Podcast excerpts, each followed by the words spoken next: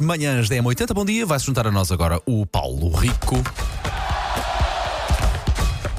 Linha de que de resto está sempre disponível para estar claro à sua espera também em podcast. Alô, Paulo Rico, bom dia. Alô, Bom bom dia, dia. bom dia. Estava a demorar um pouco mais porque estava a ler a entrevista do Sven Goran Eriksson, lembram-se dele? Sim. Treinador antigo, treinador do Benfica e da seleção inglesa, um gentleman, um sueco, 75 anos.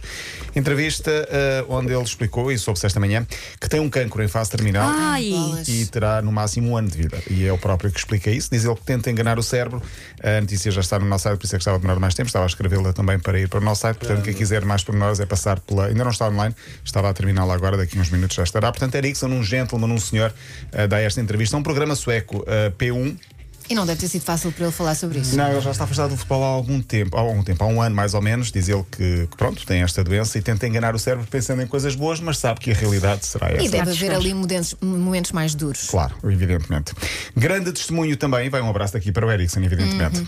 Grande Ericsson foi treinador do Benfica, lembrando-nos bem das década, da década de 80 e depois no início da década de 90 ainda ganhou, creio eu, três campeonatos em Portugal.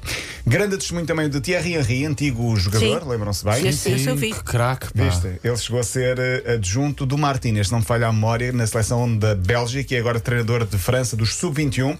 Eh, admite que passou por uma longa depressão, não só agora, depois de terminar a carreira, mas enquanto era jogador e talvez, diz ele, se calhar na altura não se falava Não se tanto. e ele não se apercebeu ele próprio Exatamente. do, do nível. Do nível, sim, mas passei, ele disse chorava todos os dias, Sim, mesmo durante a isso, carreira. caramba. Ah, e, e conta um episódio, e só se percebeu disso durante a pandemia. Conta ele um episódio muito ah, impactante, digo eu. Quando eu era criança, o meu pai dizia-me sempre: não fizeste isto bem. Eu às vezes chegava a marcar seis gols por Ai. jogo e ele ah, emendava o facto de eu ter perdido uma bola ou ter feito mal, um mal um passe em vez de olhar para os seis gols, por exemplo, que, que eu fazia. Dizia ele: nunca recebi amor nem carinho. E a primeira vez que o meu pai que me abraçou disse. Este bebê vai ser um grande jogador de futebol. Portanto, a pressão logo desde, desde o berço. Do be... digamos assim. Ah, ok, sim. De, de, do o- bebê é ele. Achei que bebé. ele estava a falar do neto. Ok, ok. Não, estava a falar do, do Thierry Henry e, e diz ele: depois tive que passar a minha vida à procura da aprovação do meu pai. Por isso é que eu também fui grande jogador de futebol. Só um dos melhores de sempre, Sim. campeão do mundo, campeão Foi, da Europa foi, também. foi, foi, Eh, pá, um marcador de um inacreditável. Que, que classe! Sim, um dos melhores clubes do mundo. Uma ótima Arsenal, cabeça, que é uma coisa que às vezes não acontece Verdade. no, no e no entanto, lá de lá, sem estar à vista. eh, Sim, uma As pressão. pessoas de passa, não é? nem Sim. sempre são felizes. Ainda no outro não é? dia estava aqui, estávamos a entrevi- estava a entrevistar o Costinha, Sim. eh, que jogou com ele no Mónaco. Aliás, jogou Ah, pois é. E depois estava-me a falar um pouco em off sobre o Thierry Henry na altura em que ele apareceu. Daqui a do- a dois dias começa o CAN, a Taça das Nações Africanas, futebol em estado puro, como nós gostamos, e há sempre episódios festa, muita festa. muita festa, sim, muita música, muita hum, coreografia nas bancadas. E muitos eu- nomes. E muitos nomes, sim. Amanhã, amanhã falarei desses Ah. nomes. Para já hoje, eh, lembrei-me de um dos episódios, que para mim é o episódio mais cómico de 2021, o último CAN, no Mali 1, Tunísia 0. Não sei se vocês se lembram deste jogo. O jogo teve nove substituições na segunda parte. Houve duas paragens para o árbitro ir ao vídeo-árbitro. Houve uma pausa para a hidratação. O Ah, árbitro- ah, água. a água, Ok. sim. O tempo de compensação, devia ser 6, 7 minutos, digo Meia eu. aí. o que é que fez o árbitro da partida? Não só não deu compensação, como acabou o jogo aos 85 minutos. Pumba. cinco Pois minutos foi, pois foi. Agora sim. Pensou, já chega, está bom. Já chega, e de repente todos, não, mas ainda faltam 5 minutos para Há após calor, 90. há muito E eu, ah, pois é, então vá, venha. Voltaram para o, para o relevado e acabou depois aos 89. Não há mais jogo para ninguém. Eles, então, mas compensação, o jogo nem sequer acabou. Ele devia ter qualquer passou coisa importante para fazer, eh, fora do, do para tinha casa. acabado de dar tinha uma consulta às cinco. tempo. Uma consulta, estou farto às 5. Diz-se que depois ele estava a sofrer com insolação e a cabeça também não estava bem e ele queria ir Claro. para casa. Ah, mas pronto, Acontece. Uma boa justificação também. uma boa justificação. Já acabou?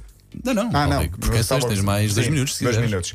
O CAN começa no sábado, portanto, a Taça das Nações Africanas. Este ano com a participação, e por isso vamos dar aqui algum destaque, e temos muitos ouvintes de Angola. Moçambique, Ah. Guiné-Bissau e Cabo Verde. Portanto, finalmente, os países também que são um pouco nossos irmãos, um pouco ou muito nossos irmãos, vão estar na- nesta competição. No Brasil também há episódios insólitos, e sabemos bem. Este é o mais recente que eu descobri. Um guarda-redes foi despedido porque não podia falar com os colegas de equipa. Jailson era o guarda-redes, foi contratado pelo Parnaíba, durou apenas dois treinos. Porquê?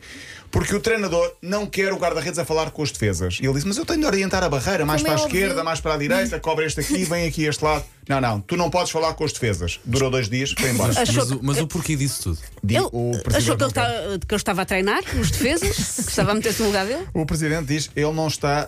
hum, o, o código de conduta não permite que ele fale com as defesas. E, portanto, vai despedido. E foi despedido. Pronto. Pronto. Que Zé Schmeichel, por exemplo, se aconteceu com o Peter Schmeichel, nós lembramos, estava sempre Ele, ele despedia ao clube todo, o Schmeichel, com o carisma que tinha e que tem. Despedia para. Ah, como é que ele diz? Não se adaptou à, à filosofia do nosso clube. Pois claro. Pronto. É isto. Uma ele, forma fala, muito polida. ele fala demais. Deixa-me só dizer, para fechar, agora sim acho que está mesmo a terminar. Hoje há Portugal-Grécia handball, 5 da tarde, RTP2. É o europeu de handball que depois dará acesso à qualificação para os Jogos Olímpicos de Paris.